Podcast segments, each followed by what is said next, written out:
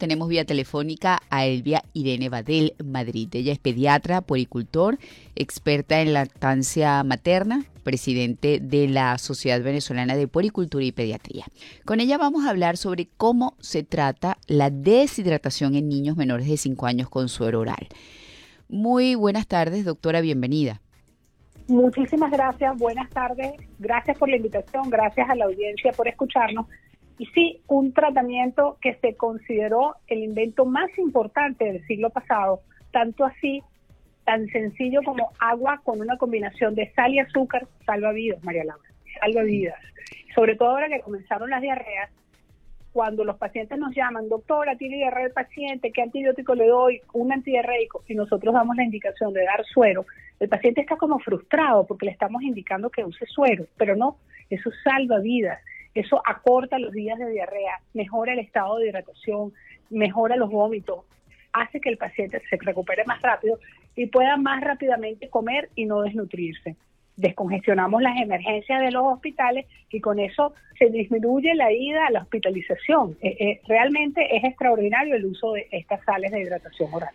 A ver, ¿qué es lo importante a saber para eh, dar ese suero oral de manera indicada? También, obviamente, cuál usar, el que hacemos en casa, el que se puede comprar todos los detalles que deberíamos saber, porque cuando usted me escribió que quería hablar del tema, a mí me pareció muy pertinente, eh, pero obviamente yo sé que usted tiene una inquietud particular con respecto a esto. Entonces quisiera que nos comentara todos esos detalles.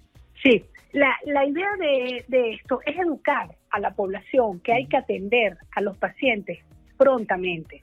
Si tu hijo, tú ves que se levantó, se siente mal, vomitó, hizo una evacuación líquida, por Dios, no esperes hasta que haga 20 de evacuaciones, hasta que se deshidrate para comenzar a atenderlo. Si tú ves que hace tres evacuaciones en una hora, ya esa es una luz roja. Si vomitó una o dos veces, ya es una luz roja. ¿Y qué es lo primero que tú vas a hacer? Suero, dale suero.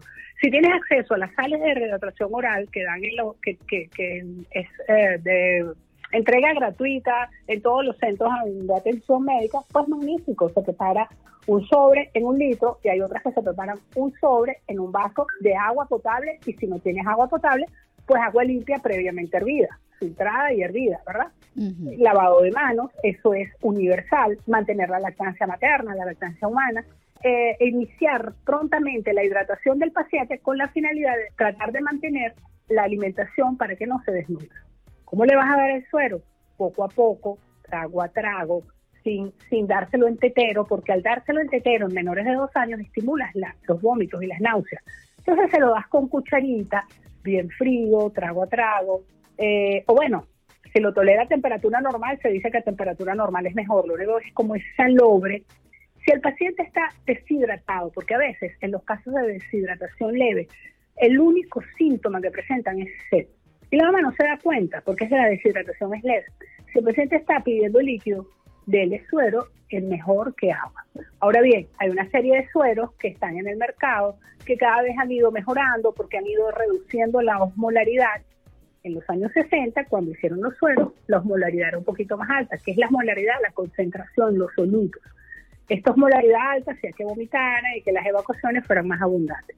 Luego se descubrió que bajando la osmolaridad era mejor tolerado los volúmenes de las heces eran menores y los días de enfermedad disminuyen con esto. Y ahora se le agregó zinc al suero y al agregarle zinc al suero mejora grandemente todas las manifestaciones clínicas de, de los vómitos, de las náuseas, sobre todo del volumen de las heces.